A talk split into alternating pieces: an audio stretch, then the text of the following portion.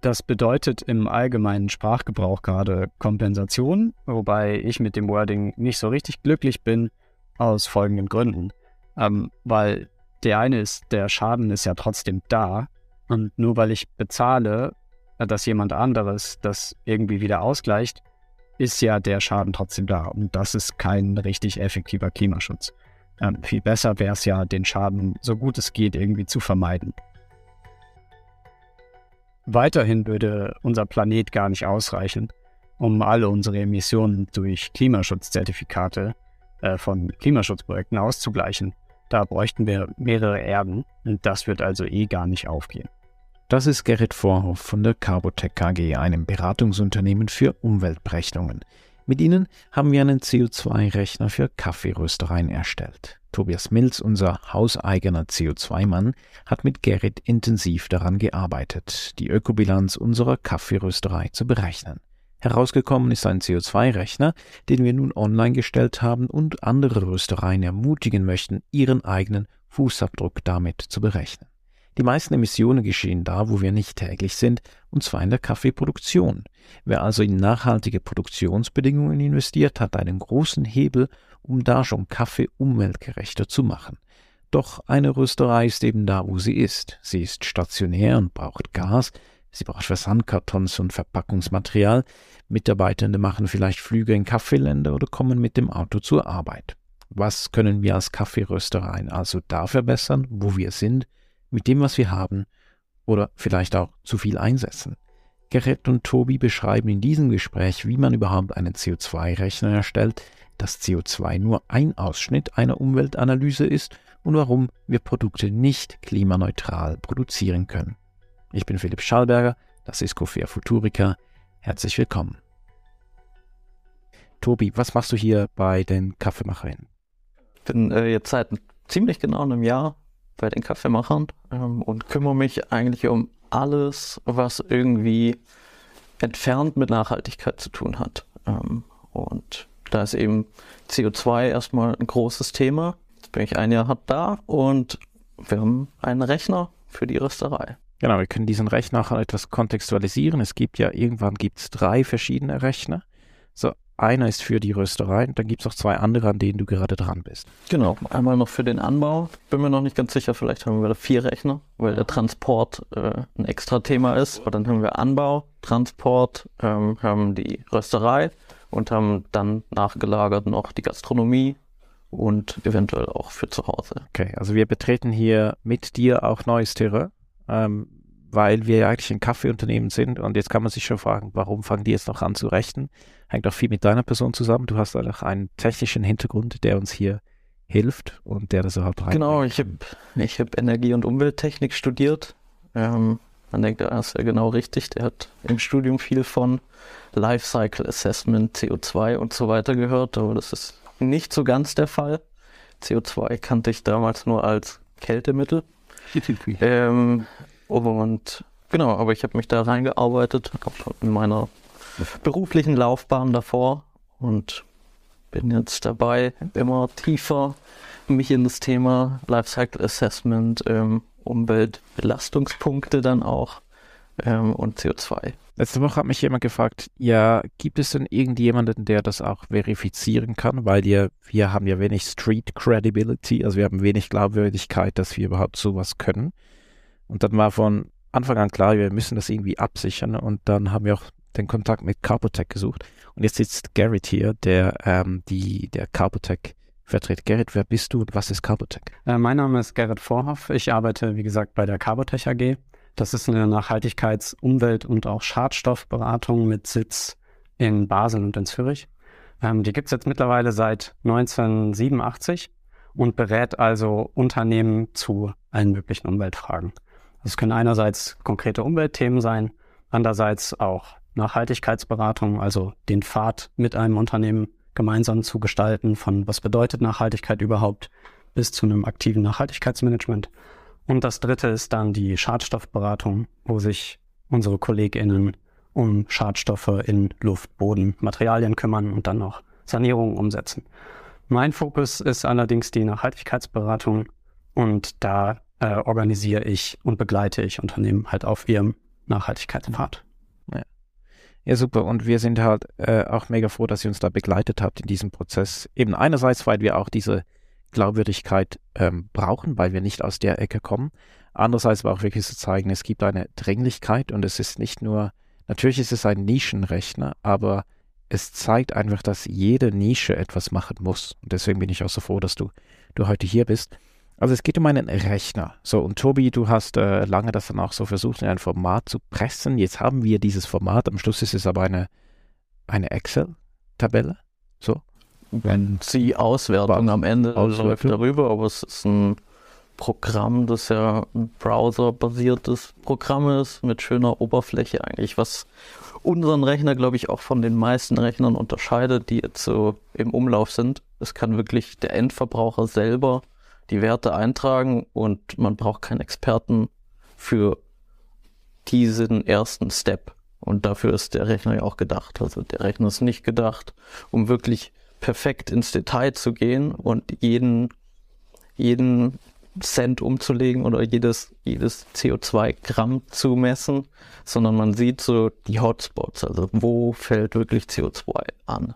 Wie geht man da so vor? Wie macht man einen Rechner? Wir hatten es gut. Wir sind nämlich nicht die Experten, sondern wir sind eigentlich die Experten für Kaffee und fürs Rösten. Das heißt, wir wissen, wo sind die ganzen Prozesse, wo laufen die ganzen Materialien hin, wo wird Energie gebraucht.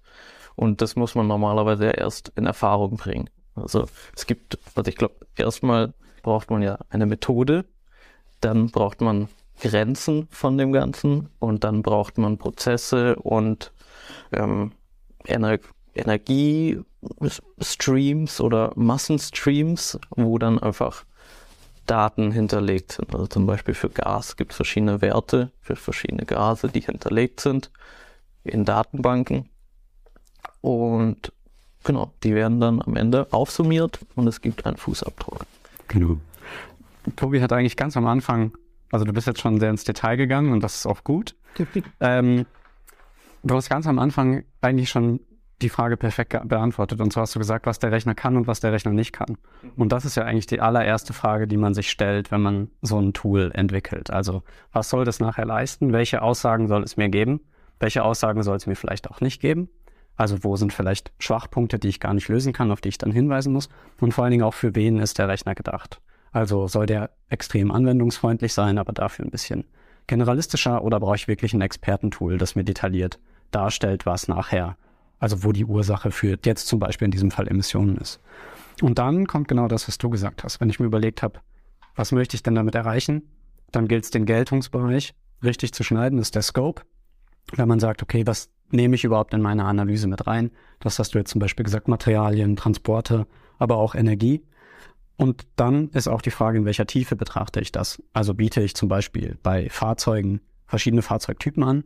Oder reicht es, wenn ich sage, hey, ich habe vielleicht einen Pkw-Mix, der der zum Beispiel Schweizer Fahrzeugflotte äh, entspricht? Oder welchen Detailgrad biete ich da an? Und das sind alles Modellierungsfragen, die man halt klären kann anhand dessen, was der Rechner nachher leisten soll. Wenn man das gemacht hat, dann beginnt die eigentliche Arbeit, wo Tobi gerade schon losgelegt hat, ähm, nämlich wie bekomme ich die Daten, welche Daten brauche ich, wie verknüpfe ich die, also die Sachbilanz, das ist das, was man tatsächlich an Materialkilometern und so hat, wie verknüpfe ich die dann mit dem eigentlichen Modell und wie werte ich das Ganze aus? Wie tief sind wir denn hier vorgedrungen? Also wie tief in die ganze Materie und mit welchem Detaillierungsgrad steht jetzt dieser Rechner, Rechner da? Mhm. Also der Rechner ist, so wie Tobi das auch schon äh, gut erklärt hat, gibt er eine Indikation. Ja.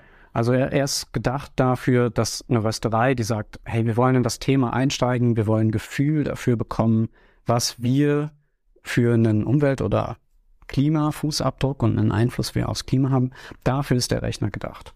Und da kann man, glaube ich, auch mit recht wenig Aufwand ein ganz gutes Bild bekommen, wo denn die Schwerpunkte liegen. Also wir nennen das Hotspot-Analyse. Also es ist so der erste Blick auf die Geschäftstätigkeit. Und der gilt halt in diesem, in diesem Rechner für den Prozess des Röstens.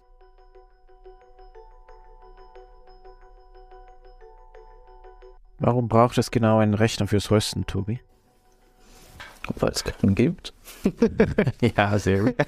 Ja, also wir haben da lange darüber geredet, so wir wollen eigentlich mehr erfahren, so auch wo Kaffee einen positiven Impact haben kann auf der Kaffeekette So, und äh, es gibt ein paar ältere Studien leider. Also da gibt es wenige jüngere Studien, ich sage jetzt jünger als fünf Jahre. Und viele da ähm, ja, wiederholen eigentlich das, was man schon kennt, und zwar, dass ganz viel Emissionen da stattfinden, wo Kaffee herkommt, so auf der Farm und dann im Nachernteprozess. Und deswegen war das auch ganz lange im Fokus. Und dann noch Zubereitung, aber Rösten wurde immer irgendwie ausgeklammert. Und weil wir ja unter anderem auch Rösterei sind, wollten wir auch das verstehen. Was können wir hier tun mit dem, was wir haben, da wo wir sind? So. Und das schließt aber nicht aus, dass wir Dinge nicht verändern sollten, die auf der Farm passieren oder mit Verpackung oder Zubereitung. Auf keinen Fall. Deswegen wird es ja mehrere Rechner geben, die du schon angekündigt hast aber eben diesen Blick wirklich jetzt nach innen zu wenden und zu sagen, was können wir hier tun? Also ein Stockwerk weiter unten rechts steht die Rösterei. Also was können wir da genau tun? Jetzt schauen wir mal kurz auf die Analyse, Tobi. Welche zwei, drei Dinge sind dir da aufgefallen? Was fandest du wirklich auch, ja, beeindruckend und oder beängstigend, weil man ja plötzlich so eine andere Brille trägt, mit dem man das eigene Tun analysiert? Ich hätte vielleicht nochmal, es macht natürlich Sinn, dass wir also wir, dass wir einen Rechner rausbringen, ist vielleicht nicht der, der naheliegendste Schritt, aber dass wir für uns als Rösterei schauen, wo wir Emissionen generieren und nicht nur, also auch das Vorgehen ist ja mal unterteilt. Das sind verschiedene Scopes eigentlich. Scope 1 sind die direkten Emissionen, die ein Unternehmen verursacht in ihrem täglichen Handeln. Und Scope 2 und 3, also vielleicht mal noch einen Post dazu machen, um das ein bisschen zu verbildlichen, sind so eben der Kaffeeanbau, sind so der Versand, sind so die Verpackungen von Kaffee, sind so alles außenrum, was aber nicht direkt in unserem Einfluss steht.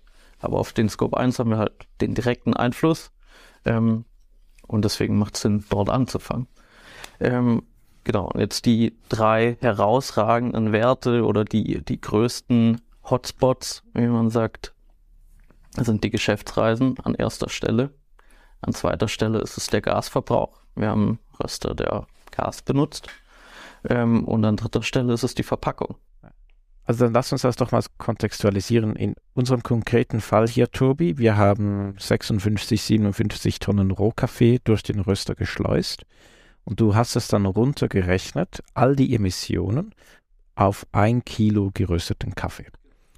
Und wenn du das jetzt so diese prozentuale Verteilung machst, du hast gesagt, Geschäftsreisen, die hatten den größten Footprint. Und wie groß ist der? Wie viele Prozent? Äh, 34,5 Prozent.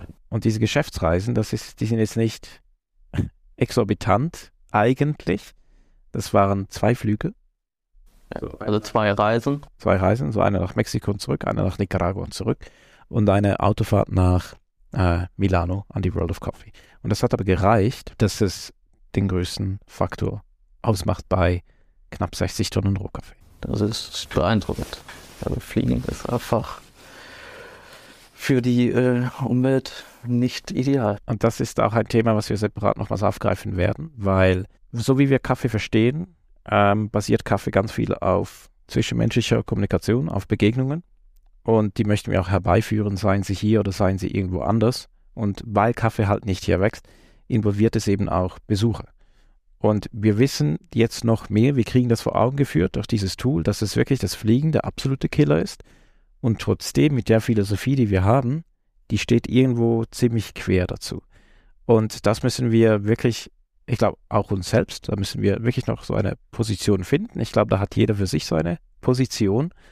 Ähm, aber wir müssen das mal noch wirklich so auch in die ganze Kaffeebranche reinspielen, weil es ja doch ziemlich normal geworden ist, dass man auch so Farmbesuche macht oder auch mehrere Farmbesuche und dann auf der anderen Seite dann auch sagt, wie, wie gut dieses Kaffeeprojekt ist oder wie biologisch der Kaffee angebaut wurde. Und das beißt sich ganz krass.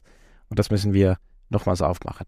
Aber das wäre jetzt, ähm, das wäre jetzt COP 1, 2 oder 3, so eine Fliegergeschichte in der Rösterei. Genau, also Flügel wären Scope 3, weil es nicht deine eigenen Fahrzeuge sind. Dann aber Verpackungen hast du gesagt, Tobi, das war der andere große Knackpunkt, das wäre dann Scope. Auch Scope 3. Auch Scope 3, ja. Also alles, was eigentlich, äh, man kennt das auch als externalisierte Kosten, also alles das, was nicht direkt mit dem eigenen Tun zu tun hat und trotzdem ist es natürlich Teil der ganzen Rechnung. Genau, deswegen macht es Sinn, wie du schon gesagt hast, zwischen direkten und indirekten Emissionen zu unterscheiden. Und deswegen unterscheidet auch das GHG-Protokoll, das ist der internationale Standard für die Berechnung von Treibhausgasemissionen, zwischen Scope 1, 2 und 3. Scope 1, das sind die direkten Emissionen auf dem eigenen Betriebsgelände bzw. den eigenen Fahrzeugen, also meistens Verbrennungsemissionen, auf die ich einen direkten Einfluss habe, also sowohl auf die Höhe als auch auf die Technologie etc. Und Scope 2, das sind Emissionen aus der Herstellung bezogener Energie, also nicht mehr ganz so direkt, aber auf den Energieverbrauch, zum Beispiel Strom oder Fernwärme, kann ich immer noch sehr gut Bezug nehmen. Und Scope 3 ist der ganze Rest, also alles andere. Bezogene Güter, eingekaufte Dienstleistungen, da fallen Materialien drunter, all die Verpackungen, die ich später brauche, ähm, aber auch eingekaufte Transporte, Franchising, ähm, Entsorgungsdienstleistungen und so weiter. Und wenn jetzt Scope 3 so groß ist, im Gegensatz zu 1 und 2, äh, gerade und insbesondere bei produzierenden Unternehmen, ist Scope 3 der größte Teil. Ähm, da stellt sich ja die Frage, warum man das so aufteilt. Also erstens ist Scope 3 nochmal in 15 Subkategorien weiter unterteilt. Und die Idee hinter dieser Aufteilung Scope 1, 2, 3 ist eigentlich eine ganz gute. Und zwar ist es so, wenn sich jeder in der Kette, also ich zum Beispiel als Lieferant, mich um meinen Scope 1 und 2 kümmere, dann reduziert sich in der ganzen Kette, wenn ich mein Produkt ausliefer, der Scope 3 dieser Folgeunternehmen. Und das geht dann ja eigentlich echt gut Hand in Hand. Also wenn sich alle Unternehmen um Scope 1 und 2 kümmern als Lieferanten, dann sinkt der Scope 3 in der ganzen Kette, weil die ja deren Produkte einkaufen.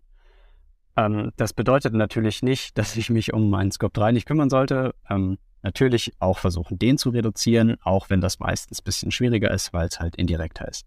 Aber wichtig ist, da wo man wirken kann, sollte man dann auch was tun. Und Scope 1, 2, 3, die Unterteilung, gibt da auch einen ganz guten Hinweis, wo man da ansetzen kann. Und genau das ist ja auch der Punkt, warum ich diesen Rechner so interessant finde, weil du hast das gerade schon angesprochen, man kommt irgendwie in ein Thema, wo man sich damit auseinandersetzen muss, was kann ich denn tun? Und ich glaube, das ist die Chance, die dieser Rechner auch hat, dass man der Kaffeekette und den Röstereien hilft, ins Handeln zu kommen. Weil genau bei dem, was da untersucht wird, da können sie ja aktiv werden. Das ist ja ihr Geschäftsmodell. Und wenn wir jetzt einen Kaffeeröster machen oder machen würden, dann wäre das zwar gut zu wissen, wie viel der Kaffee emittiert, aber da haben sie eigentlich gar nicht direkt die Handhabe drauf. Deswegen ist der Kaffee-Röstrechner jetzt auch mal ein erster Schritt, gerade glaube ich, für die Röstereien, die jetzt in der Schweiz sitzen oder in Europa, äh, da aktiv zu werden und das kennenzulernen, das Thema. Genau. Zu Scope 3 noch, glaube ich, wichtig zu sagen bei dem Thema ist, dass der Kaffee ja jetzt gerade nicht drin ist. Das müssen wir auch deutlich bei dem Rechner sagen, ähm, weil das wäre ein ganz erheblicher Teil von der Bilanz. Ja.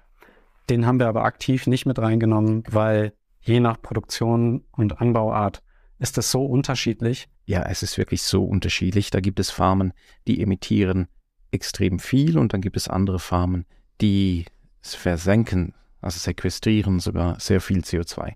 Also in diesem Rechner, genau, schauen wir uns das nicht an, aber in einem anderen Rechner, an dem Tobi dran ist, weil wir natürlich verstehen wollen, und da ist wahrscheinlich auch der größte Abdruck auf der ganzen Kette, wie eigentlich die Kaffeeproduktion so dasteht. Und wenn wir am Schluss das herausgefunden haben, ja, dann können wir ein sehr gesamtheitliches Bild geben, wie jetzt eigentlich so eine Tasse Kaffee dasteht mit Sachen CO2-Fußabdruck. So, und wo haben wir eigentlich diese Daten hergeholt, mit denen wir hier so hantieren? Die kommen aus Datenbanken. Und da gibt es so eine Handvoll, die teilweise aber auf denselben Daten beruhen. Wir haben uns auf Echo Invent bezogen und unseren Rechner dann so zusammengestiefelt. Jetzt gehen wir aber zurück zu den Hotspots. Tobi, ähm, Verpackung, Fliegen, Gas. Wir heißen damit 100% Biogas. Das heißt aber nicht, dass wir mit 100% Biogas rösten. Genau. Also wir bezahlen für 100% Biogas. Wir bekommen aber den Gasmix der Schweiz. So, das ist wie bei dem Strommix von Deutschland. Aber wir sorgen eben mit dem, was wir bezahlen, dafür, dass unser verbrauchter Anteil, ich hoffe, ich erkläre das richtig, ähm, wieder in das Netz angespeist wird. Das heißt also, wir erhöhen den Anteil an Biogas in diesem Gesamtmix dadurch, dass wir den bezahlen. Ja, und jetzt bei dem, die, die Gaspreise sind ja alle gestiegen und auch unser Gaspreis ist gestiegen, obwohl wir eigentlich für 100% Biogas bezahlen. Also das läuft ja immer mit. Und für mich ähm, ist das logisch nachvollziehbar. Es ist für mich einfach, macht es keinen Sinn. Und ich habe mich dann bei der äh, Gasbehörde, also bei der Stadt auch da gemeldet, gesagt, äh, ich finde das eben genau, es ist logisch, aber es ist für mich sinnlos, äh, weil wir ja 100% Biogas einspeisen. Ähm, und die hatten auch keine gute Antwort bereit. Also ja, es, es wandert halt einfach mit, sie bezahlen die Prämie. Äh, jetzt, äh, wenn sie da weniger bezahlen wollen, bezahlen sie halt einfach nicht 100% Biogas. Und ich war dann irgendwie ähm, etwas irritiert und so aus Trotz, fast aus kindlichem Trotz gesagt, ne, wir bezahlen eben genau 100 Prozent und das ist jetzt eine politische Botschaft. So, und die hat das nicht verstanden, muss sie auch nicht, aber ich bin immer noch, solange wir das noch können und wir das funktioniert, dann machen wir das einfach so weiter, weil es einfach, weil es einfach sein sollte. Ähm, so, der dritte Punkt waren aber die Verpackungen. Und die haben dich, mich, uns äh, alle ziemlich getriggert. Die sind, äh, die sind tricky, ja? Die sind tricky und die sind an dritter Stelle sie sind inzwischen nur an dritter Stelle, weil ich hätte davor. Dank den Flugreisen. Ja. Dank den Flugreisen und meinem Fehler. Aber ich habe, wie es der Methode nicht üblich ist, einfach die Entsorgung mit reingerechnet. Also das wäre jetzt wieder Scope 3. Das wäre auch Scope 3. Was aber ehrlich. Aber wäre ehrlich, aber das fällt dem Endverbraucher an. Also in der Methode selber wird bei uns natürlich die Erzeugung und der Transport bis zu uns gerechnet, aber die Entsorgung am Ende fällt nicht uns an, sondern dem Endverbraucher oder der Gastronomie, die am Ende ja auch der Verbraucher ist. Ähm, weil dann würde sich der Wert nochmal erhöhen. Ähm, so ist er an dritter Stelle aber mit großem Potenzial nach oben, sage ich mal. Zieht man denn da die Grenzen, Gerrit? Das ist nicht dein erster Rechner, den du betreut hast, sondern wo, wo fängt man an, aber vor allem, wo hört man eigentlich? Also das ist eine sehr gute Frage, über die sich vortrefflich diskutieren lässt. Ja. Es gibt da äh, verschiedene Möglichkeiten, wie man das in der Bilanzierung machen kann. Was oft gemacht wird, also relevant wird das eigentlich erst so richtig beim Thema Recycling. Was muss ich mir eigentlich, oder Reuse, was muss ich mir eigentlich anrechnen, wenn ich ein Bauteil wieder nutze? Ähm, da gibt es verschiedene Prinzipien. Es gibt zum Beispiel das Cut-off-Prinzip. Das bedeutet eigentlich immer, alles, was ich noch selbst nutze, fällt bei mir an. Und sobald ich das Produkt oder ein Gut in einen zum Beispiel nächsten Lebenszyklus oder in eine weitere Phase übergebe, wird da der Schnitt gezogen und dann wird es der nächsten Person angerechnet. Okay, also du hast ein Stichwort vorhin genannt. Es geht auch hier bei diesem Rechner, wie bei vielen anderen, aber jetzt ganz spezifisch bei diesem Nischenrechner auch darum, ein Gefühl zu bekommen, was man eigentlich tut. Und jetzt gerade bei Röstern und bei Kaffeeröstereien und auch im Bereich des Spezialitätencafés ist es ja oft so, dass wir oft denken, dass das vielleicht etwas, was wir tun, besser ist, als was so generell gemacht wird oder was größere, größere Röstereien machen. Und ähm, dieser Rechner soll auch helfen, genauso diese Denke aufzubrechen und zu zeigen, ne, also Rösten ist per se nicht sauber. Und jetzt können wir das einfach auch evaluieren, wie das geht. Und wir können es so sauber machen, wie es nur möglich ist. Zum Beispiel auch mit Katalysatoren, also mit Luftreinigung. Und natürlich dann anderen Rohkaffee einkaufen, aber das ist dann eben ein anderer Rechner. Also es geht auch um dieses Gefühl zu wecken. Das andere ist, das hat mir kürzlich jemand, so ein Kollege von dir gesagt, Gerrit, ähm, der hat diesen Spruch, What do you do once you knew? Also, was machst du jetzt eigentlich, wenn du jetzt etwas weißt. Und jetzt, Tobi, dank dem Rechner wissen viele Röstereien, ah, das gibt es eigentlich zu tun. Und jetzt, Gerrit, so aus deiner Erfahrung, ja, abgesehen von dem Rechner hier, da wissen wir noch nicht, was alles getan wird, aber so aus deiner Erfahrung, wenn man alles weiß, was tut man jetzt? Ähm, siehst du da viel Neues tun bei Unternehmen, die jetzt mhm. wissen, was sie tun? Ähm, also grundsätzlich auf jeden Fall. Was man festlegen kann, ist, das Interesse steigt auf jeden Fall und die Themen kommen auch viel mehr an. Ähm, wir stellen aber auch fest, dass es je nach Branche und Unternehmen ganz unterschiedlich ist, wo der Fokus gerade liegt. Es gibt wirklich Unternehmen, die schon sehr gut sind und auch viel gemacht haben und wo es auch wirklich schwierig ist, noch neue Potenziale irgendwie zu nutzen. Je näher es am Kunden ist oft und je direkter der Kontakt ist, also zum Beispiel manche Hotels oder mhm. die, die haben sehr intensiven Kundenkontakt und ähm, da ist man sehr nah dran und da werden auch viele Fragen gestellt. Und da bei dem speziellen Fall war es aber auch so, dass die ein Eigeninteresse haben. Also das ist wirklich auch einfach von denen intrinsisch gewollt. Ähm, da ist es dann schon relativ schwer, ähm, noch Potenziale zu finden, die nicht wirklich schon an die Geschäftssubstanz gehen.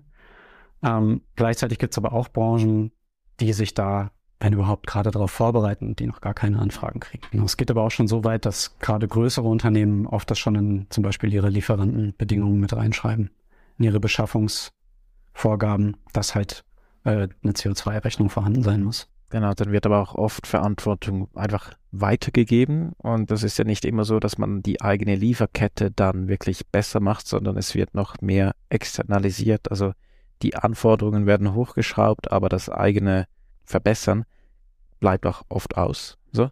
Und bei Kaffee aber ist es ja eine Kette, die man direkt beeinflussen kann. Also man braucht Kaffee von einer Farm und da hat man eigentlich, die Kette ist relativ kurz. Und wenn man möchte, kann man wirklich auf die eigene äh, Kaffeekette da auch einzahlen und die, die wirklich besser machen. Wir kommen gleich noch was darauf zurück, also so diese, die, ein bisschen die Metaperspektive und, und was das eigentlich alles heißt und dann auch ein Effekt davon, was kompensieren wäre. Bevor wir da hingehen, aber nochmals kurz zurück zum Rechner und der Interpretation. Tobi, du hast Zahlen genommen Zahlen zum Rechnen, also jetzt zum Beispiel diesen um Umrechnungsfaktor, also ein Kilogramm Gas oder eine Kilowattstunde Gas wäre dann auf ein Kilo so viel sogenanntes CO2-Äquivalent. Was, was sind das für Datenbanken? Sind die öffentlich zugänglich und woher kommen diese Daten? Ähm, also hauptsächlich haben wir uns da auf EcoInvent berufen. Das ist eigentlich so eine sehr weit verbreitete Datenbank. Und es gibt auch Tools, mit denen man einfach darauf zugreifen kann. Ich denke, das geht über eine Schnittstelle und ähm, ist natürlich dann kompliziert. Also und sobald du dann ein Tool hast mit einer schöneren Oberfläche, wird es komplexer. Ähm, genau, aber darauf haben wir zugegriffen. Diese Werte haben wir genommen. Die werden auch, weiß nicht jährlich, aber sie werden immer wieder aktualisiert. Das heißt also, die Werte vor fünf Jahren waren wahrscheinlich niedriger wie die Werte heute, weil es einfach neue Erkenntnisse gibt. Werden die immer besser, diese Datenbank? Ja, sie werden auf jeden Fall umfangreicher und nein, weil die Daten auch teilweise veraltet werden. Also mit Fortschreiten der Zeit müssen sie natürlich aktualisiert werden. Ähm, wichtig ist da halt, glaube ich, dass man weiß, was die Datenbank und was das Inventar leisten kann und was nicht. Also gerade wenn es um regionale Unterschiede geht, kann das sehr unterschiedlich sein. Äh, also gerade was zum Beispiel auch Lebensmittelanbau in Frankreich ist nicht vergleichbar mit in Deutschland. Äh, zum Beispiel da muss man halt wissen, was kann der Datensatz, was kann er nicht. Und gerade auch bei Durchschnittsinventaren ähm, ist da, glaube ich, auch ein fachkundiges Auge geboten, dass man nicht einfach alles vergleichen kann. Wie präzise ist jetzt unser Rechner, den wir da gemacht haben? Also ist der so 100% präzise? Ist es annähernd? Ist es bei 50%? Also ich glaube, so kann man das gar nicht unbedingt sagen, weil selbst wenn wir eine richtige Studie machen würden, äh, die sehr umfangreich ist, wären wir nicht bei 100%. Gerade beim Scope 3 muss man halt irgendwann sagen, wir machen dann einen Cut und wir schneiden das jetzt ab und mit der Unsicherheit müssen wir leben. Ähm, das ist dann auch wieder die Frage der Modellierung. Wichtig bei dem Rechner ist, glaube ich, ist, dass man, wenn man verstanden hat, was er tun soll, nämlich eine Indikation geben, dann tut er das auch. Also für den ersten Schritt äh, ist er auf jeden Fall geeignet. Also zeigen, was man eigentlich machen kann. Genau. Nur auf, um auf die Verpackung zu gehen. Ähm, wir haben da, es gibt keinen Datensatz Kaffeeverpackung Monokunststoff, sondern es gibt einen Datensatz, der heißt ähm, LDPE-Folie ähm, und das ist unser Wert. Ja. Also das heißt also auch in dem Bereich selber, also ich habe vorhin schon gesagt, dass wir ja mit Cut-Off arbeiten, das heißt die, der Endverbraucher hat dann die Entsorgung von der Verpackung, aber selbst der Wert, den wir die, für die Verpackung haben, liegt noch unter dem eigentlichen Wert. Gut, also irgendwo werden diese Grenzen gezogen, aber wir kommunizieren das auch und du hast auch, es gibt noch einen anderen Punkt, glaube ich, ähm, das war aber beim Kaffeeverpackungsartikel, den du mal geschrieben hast, also ist die, die Lieferung, glaube ich, nicht inbegriffen. So, ja? Aber solange man das transparent macht, ähm, ja, ist es, hat es seine Richtigkeit und seine Gültigkeit. Aber es geht im Fall darum zu sehen, okay, wo liegen eigentlich die, die ganzen Fallstricke und wo ballern wir viele Emissionen raus und was können wir jetzt eigentlich da tun? So viele greifen dann zu einem Hebel, den man ja, als Zertifikate kennt. Ich möchte jetzt so in eine Richtung gehen, auch, auch dem, was, was du so täglich antriffst, Gerrit, äh, auch was, was Carbotech macht. Aber wir fangen da mit einem, ich sage jetzt mal, einfachen Unterschied an, der, glaube ich, gar nicht so klar ist. Und zwar, was ist eigentlich, wir haben jetzt eben von CO2 gesprochen oder CO2-Äquivalenten. Und als wir uns das erste Mal gesehen haben, hast du auch gesagt, ja, es gibt noch eine andere Größe, mit der ihr eigentlich arbeitet, und zwar die UBPs, also die Umweltbelastungspunkte. So, und das gibt es vor allem auf Deutsch. Ähm, du hast gesagt, so im angelsächsischen Bereich ist es etwas weniger bekannt. Ist das eine Erfindung von euch? Genau, also es gibt verschiedene Methoden, Footprints zu berechnen. Und CO2 fokussiert sich auf das Thema Klima. Ähm, es gibt ja zum Beispiel das Modell der planetaren Grenzen, wo auch zum Beispiel Ozon oder Bodenversäuerung oder ähm, toxische Indikationen betrachtet werden.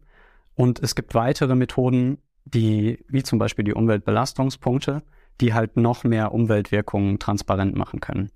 Also zum Beispiel, wie viel Wasser brauche ich, wie viel Luft verschmutze ich, also alles das, was über das Thema Klima hinausgeht. Da gibt es eine Methode der ökologischen Knappheit, heißt das. Die ist sehr gut etabliert. Ähm, und es gibt aber zum Beispiel für, den, für andere Bereiche gibt es zum Beispiel noch äh, Environmental Footprint. Das ist eine Methode, die etwas Ähnliches äh, abbildet oder RECIP. Also da gibt es verschiedene Alternativen. Ähm, die Ergebnisse sind meistens auch unter diesen gesamtabbildenden Methoden nicht gravierend anders. Ähm, aber es gibt feine Unterschiede. Für uns ist halt immer wichtig, dass man, wo es relevant ist, nicht in dem Carbon-Tunnel, den ihr ja auch schon mal beleuchtet habt, drinsteckt, sondern dass man sich bewusst ist, gerade bei Lebensmitteln oder Kaffee, dass es noch ganz viele andere Umweltbelastungen gibt, jenseits von CO2. Und was wir jetzt aber gemacht haben, ist CO2, aber im Wissen, und so ist ja auch so unser Handeln und unser, unsere Arbeit eigentlich angelegt, dass es um Umweltbelastungspunkte geht, dass wir da eher holistisch ansetzen wollen. Wird sich das, was wird sich durchsetzen? Also, ich glaube, es hat sich schon durchgesetzt. Also CO2 äh, hat jeder so ein Gefühl dazu. UBPs, wie siehst du das? Also wir hoffen, dass es mehr kommt. Ja. Also gerade auch, weil wir, wenn wir Entscheidungen treffen, müssen wir die halt wissenschaftlich und faktenbasiert treffen. Und da müssen wir halt schon das Bild gesamtheitlich betrachten und können uns nicht nur auf das Klima fokussieren. Ähm, deswegen hoffe ich, dass das immer mehr kommt. Und gerade im Bereich von Lebensmitteln ist das, glaube ich, durchaus relevant. Das Problem in Anführungsschlusszeichen ist, dass CO2 so eine harte Währung ist. Kann sich jeder etwas darunter vorstellen. UBPs ist halt, da gibt es keinen einzelnen Faktor. Also es gibt keine einzelne Währung, sondern es sind ja verschiedene Themen, die dann ineinander greifen. Da gibt es Schnittmengen, die total voneinander abhängig sind ähm, was ja eigentlich noch mehr Aufgaben dann äh, äh, so an, ans Tageslicht bringt. Also was man eigentlich alles noch beachten sollte, wenn man den Anspruch hat, die ganze eigene äh, Warenkette zu optimieren. So, und eines von diesen Tools, was man machen kann, ziemlich bequem, sind eigentlich äh, Zertifikate ähm, zu kaufen und zu erwerben und damit die eigenen Emissionen zu kompensieren. Das ist etwas, was ihr nicht tut. Aber jetzt frage ich dich als Gerrit Privatperson, wie, wie viel Sinn macht denn das? Ja, das ist tatsächlich eine gute Frage. Und um das zu beantworten, sollten wir vielleicht vorher noch zwischen den verschiedenen Ebenen trennen, nämlich äh, den Emissionen aus dem eigenen Handeln, also dem Footprint, und dem, was ich sonst noch so für den Klimaschutz tue, also dem Handprint. Und weil das unterschiedliche Ebenen sind, sollte man das halt auch unterschiedlich behandeln. Insbesondere weil das Thema Zertifikate und klimaneutrale Versprechen recht heikel sind, aber da gehen wir bestimmt später auch noch drauf ein. Also für deine Antwort. Im Schritt eins muss es auf jeden Fall sein, dass ich meine eigene Verantwortung wahrnehme und das eigene Handeln hinterfrage und anpasse, um meinen Footprint tatsächlich zu reduzieren. Weil nur durch Reduktion kommen wir hier in dem Thema tatsächlich weiter. Und wenn ich effizient reduzieren will, dann hilft es natürlich, wenn ich meinen Footprint kenne und weiß, wo ich wirksam Klima- und Umweltschaden vermeiden kann. Und da hilft ja zum Beispiel auch der Rechner von euch, der jetzt insbesondere für Röstereien das halt auch transparent macht. Und dann gibt es noch eine zweite Ebene im Handeln, nämlich nach Reduzieren, Optimieren. Also das, was ich wirklich benötige, wird effizient bereitgestellt, sodass weniger Ressourcen benötigt werden, beziehungsweise halt weniger Treibhausgase ausgestoßen werden. Und das Tolle ist, dass sich die zwei Optionen, also Reduktion und Effizienz, meistens halt auch finanziell lohnen. Also Schritt 1 muss es sein, Suffizienzgedanke reduzieren auf das, was tatsächlich benötigt wird. und das dann möglichst optimiert und effizient bereitstellen. Und dann sind wir erst an dem Punkt, dass ich im Folgeschritt noch zusätzlich was für den Klimaschutz machen kann. Also zum Beispiel in Klimaschutzprojekte zu investieren. Und das bedeutet im allgemeinen Sprachgebrauch gerade Kompensation, wobei ich mit dem Wording nicht so richtig glücklich bin, aus folgenden Gründen. Ähm, weil der eine ist, der Schaden ist ja trotzdem da. Und nur weil ich bezahle, äh, dass jemand anderes das irgendwie wieder ausgleicht, ist ja der Schaden trotzdem da. Und das ist kein richtig effektiver Klimaschutz. Ähm, viel besser wäre es ja, den Schaden so gut es geht irgendwie zu vermeiden. Und weiterhin würde unser Planet gar nicht ausreichen, um alle unsere Emissionen durch Klimaschutzzertifikate äh, von Klimaschutzprojekten auszugleichen. Da bräuchten wir mehrere Erden und das wird also eh gar nicht aufgehen. Und jetzt kommen wir zurück zu deiner eigentlichen Frage, wie viel Sinn macht das denn? Also wenn jemand bereits reduziert und dann zusätzlich in Klimaschutz investiert, dann ist das natürlich eine gute Sache. Wenn die Projekte, die unterstützt werden, sinnvoll und nachweislich auch wirksam mit den Geldern umgegangen wird ähm, und ich dann auch nicht so tue, als ob ich damit keinen Impact mehr hätte. Also zusätzlich in Klimaschutz zu investieren, ist auf jeden Fall eine sinnvolle und gute Sache. Und deswegen ist es halt auch wichtig, zwischen dem eigenen Footprint der in meiner eigenen Verantwortung liegt, und dem Handprint, also das, was ich sonst noch so für den Klimaschutz tue, zu trennen, dass man das transparent ausweist. Ich glaube, es ist allen bewusst oder vielen bewusst, auch die hier zuschauen und zuhören. Also Vera zum Beispiel oder so vor eineinhalb Monaten gab es diesen großen Skandal, bei dem dann auch bekannt wurde, dass viele der Zertifikate wahrscheinlich kaum Nutzen haben oder kaum da ankommen, wo sie eigentlich sollen. So, du machst da ähm, ja, du machst eine wichtige Unterscheidung. Also vielleicht nochmals in aller Deutlichkeit. Also das eine ist reduzieren, so, und das andere ist dann wirklich kompensieren, wenn aber, wenn es gar nicht mehr anders geht. Du beziehst dich auch auf eine neue Studie, hast du gesagt, vom WWF. Und du hast da gesagt, so auch eine Quintessenz da ist eigentlich, Zertifikate sind gar nicht so für den Klimaschutz geeignet. Also der WWF hat einen, hat einen Blogpost gemacht, WWF Deutschland, ich glaube, letzte Woche ist recht aktuell, äh, wo wir gesagt haben, so wo, wo sie gesagt haben, synonym, äh, die Welt wird klimaneutral untergehen oder die Menschheit wird sich klimaneutral nicht retten. Ähm, und sie gehen hauptsächlich auch auf die Label Klimaneutralität ein. Ähm, das finden wir auch recht kritisch, weil ich kann eigentlich Produkte nicht klimaneutral produzieren. Also es geht nicht. Ich kann es, wenn dann, irgendwie dafür sorgen, dass die Emissionen an anderer Stelle wieder kompensiert werden. Aber auch da gilt, ich muss reduzieren, weil wir nicht so viel kompensieren können. Also das ist Schritt eins. Und das zweite ist, Label wie klimaneutral unterliegen halt keinem Qualitätsstandard. Also es gibt keine internationale oder nationale Regel, die sagt, wie muss ich das berechnen und welche Qualität muss das haben. Und dementsprechend sind die Versprechen klimaneutral wissenschaftlich schwierig und es ist, erfüllt auch einfach nicht den Nutzen, dass wir dahin kommen, wo wir hin müssen. Also, aber ein grundlegendes Problem ist hier das Wording. Ja, genau. Also, da würden wir empfehlen, wenn man denn etwas davon tut, nicht von Klimaneutralität zu sprechen oder von Kompensation, sondern als freiwilliger Beitrag zum Klimaschutz, wenn man dann in Projekte investiert und halt nicht versucht, sich als klimaneutral oder CO2-neutral darzustellen. Du hast gesagt, zwei Erden bräuchten wir, um die ganzen ja, Kompensationen zu machen. Also zwei Erden, um primär Bäume zu pflanzen? Also Pflanzen sind natürlich eine Möglichkeit, CO2 zu binden. Allerdings dienen Pflanzen innerhalb ihrer Wachstumsphase auch eher als Puffer. Und dann kommt die große Frage, was passiert mit den Pflanzen, wenn sie nicht mehr weiter wachsen können, vielleicht sterben, geerntet werden müssen. Im schlimmsten Fall werden sie verbrannt, dann setzt sich das CO2 wieder direkt frei oder sie vermodern, dann passiert genau dasselbe. Ähm, wirklich eine CO2-Senke sind Pflanzen nur dann, wenn ich sicherstellen kann, dass das CO2 auch wirklich dauerhaft, also über mehrere hunderte, mehrere tausend Jahre gebunden bleibt. Und das ist natürlich eine Riesenherausforderung, gerade bei äh, Aufforstungsprojekten oder bei biogenem CO2. Weil die auch gar nicht so lange stehen. Genau, und die Frage ist halt, was passiert danach? Also es kann während der Wachstumsphase kann viel passieren. Also wenn ich jetzt einen Baum oder ein Forst-Aufforstungsprojekt habe, kann es ja sein, dass über die 40 Jahre ein Waldbrand passiert dann habe ich zwar 40 Jahre lang temporär CO2 gebunden, aber danach setze ich alles wieder frei. Und auch die Frage ist, wenn ich den Wald dann ernte oder abholze, was passiert dann mit dem Holz? Wenn ich es zu Pellets verarbeite, dann landet es auch wieder in der Atmosphäre. Also hatte ich nur über die Wachstumsphase eine gewisse Pufferzeit. Das ist auch ein guter Effekt. Aber danach stoße ich das CO2 ja eigentlich wieder aus. Und das sind Diskussionen, äh, die man führen muss. Und wo führt man die denn? Weil das, was du jetzt sagst, ist ja auch etwas aus deiner täglichen Praxis. Aber wenn ich mir jetzt, ich weiß, es gibt ja auch TikTok-Kanäle, so über äh, Klimaneutralität oder Klimaschutz. Und da lese ich weder von Umweltbelastungspunkten noch von dem, was du jetzt gerade gesagt hast. Ähm, ja, dass man zum Beispiel zwei Erden braucht, sondern es ist, ähm, ja, es muss klimaneutral sein. Wo führt man denn die Diskussion, die man eigentlich führen sollte? Gute Frage. Wir führen die zum Beispiel intern bei uns ganz viel. Ähm, was tun wir, was wollen wir nicht, wie halten wir, also welche Haltung entwickeln wir zu bestimmten Themen? Und dann führen die, wir die natürlich auch mit KundInnen. Ja. Wenn die sich in die Themen einarbeiten, weil das Einzige, was man, glaube ich, wirklich sagen kann, ist, dass das Thema komplexer wird, je mehr man einsteigt und dass es umso facettenreicher wird, je mehr man einsteigt.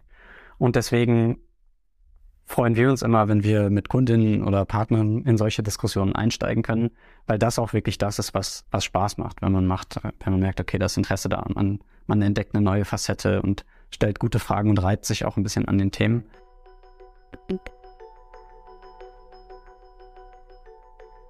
So, die arbeitet ja nicht mit Privaten, sondern mit Unternehmen. So, und von KMUs bis auch größere, die beratet ihr und da gibt's, da gibt's einen Hebel. Wenn ich so euch zwei noch so inhaltlich zusammenbringe, so Tobi, das du einen CO2-Rechner gemacht. Wir wissen, wie viel emittieren wir eigentlich pro Kilogramm gerüsteten Kaffee? 450 Gramm CO2-Äquivalent. So, das ist einfach so eine Packung Kaffee, die dann so dasteht. Und dann ist es aber noch in Bohnenform, das ist noch kein Espresso. Jetzt potenziert sich nur unser Teil. Also der Kaffee selber. Ja, genau, das kommt noch dazu und dann potenziert sich das noch ziemlich krass, je nachdem, welche ja, anachronistische oder moderne Espressomaschine ich nehme oder ob ich dann meinen, äh, meinen Filterkaffee mache und den viel zu viel Wasser aufkoche, drei Liter, aber ich brauche nur 0,5 Liter oder koche ich genau die Menge auf. Ne? So. Die Fragen, die, die nachgeschalteten Effekte, die, die werden wir auch noch berechnen. So, aber wir haben jetzt diese 450 Gramm CO2-Äquivalent pro geröstetem Kilo Kaffee. Und würdest du jetzt so etwas kompensieren? So einer, wenn du das so hörst, okay, das macht die Rösterei oder was wäre so dein erster Ratschlag? Nicht kompensieren. Nee, ich würde, also wenn ihr Geld zur Verfügung habt, dann würde ich euch raten, das in Effizienzmaßnahmen zu stecken. Also erstmal würde ich überlegen, was kann ich denn überhaupt irgendwie so reduzieren, dass es mir gar nicht wehtut. Also kann ich meine Reise so zusammenlegen, dass ich nicht vier Flüge habe, sondern drei. Das wäre schon mal ein erster Schritt, wenn ich die Reisen tun muss. Und sonst würde ich das Geld in Effizienzmaßnahmen, glaube ich, stecken. Und das ist ja dann da. Und jetzt kommen wir dahin, wo eigentlich der größte Hebel liegt. Und das wissen wir ja, der größte Hebel liegt wahrscheinlich in der Produktion und dann aber auch in der Zubereitung. So, aber in Produktion, da sind wir sehr nah dran, da sind wir sehr verbunden und da wissen wir, da können wir noch mehr tun. Da können wir helfen, dass gewisse Projekte von von einer eher konventionellen in eine total regenerative Landwirtschaft überführt werden.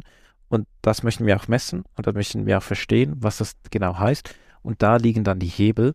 Aber ebenso wichtig war es eben auch, dieses Thema hier aufzumachen. Also was können wir da tun, wo wir sind, mit dem, was wir haben.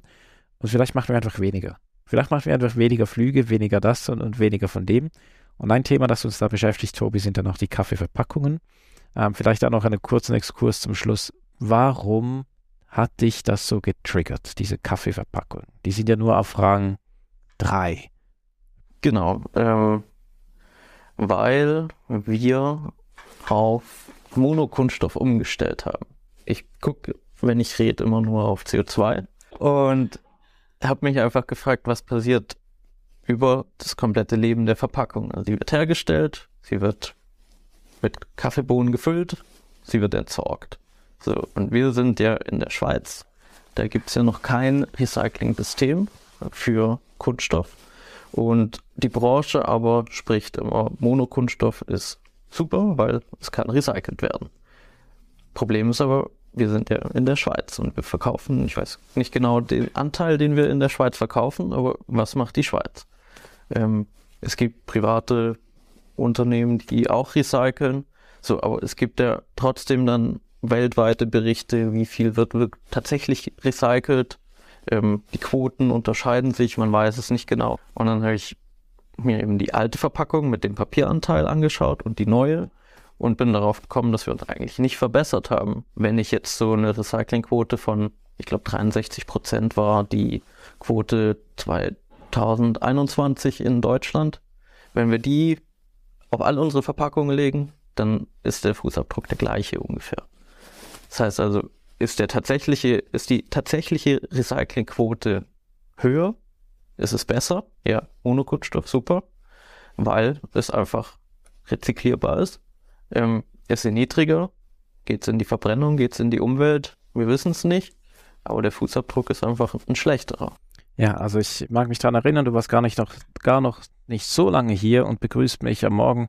Die neuen Verpackungen waren Eingriff ins Klo. So, und das war, wie du mich am Morgen begrüßt hast. Und was ich aber, äh, also was ich sagen möchte, Moment, ähm, du konntest auch diese Frustration nutzen in, in positive Energie und bist jetzt da dran, äh, in einem Projektteam wirklich so ähm, hinzuarbeiten, dass wir da wirklich große Schritte, sage ich mal, oder größere Schritte machen können in die Richtung einer, einer besseren Kaffeeverpackung. Also beim Thema Verpackung ist es ganz oft so, dass das oft nicht so relevant ist wie bei euch.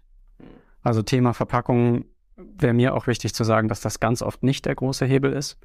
Dennoch ist das wichtig, was ihr gemacht habt, nämlich wenn wir dahin denken, dass wir in eine Kreislaufwirtschaft wollen, dass wir, also zwei Schritte, drei Schritte weiter gedacht, dass wir viel mehr rezyklieren müssen, dass wir Kreisläufe schließen müssen, dann ist es wichtig, dass wir möglichst trennbare Materialien oder gar nicht notwendig zu trennen Monoverpackungen haben.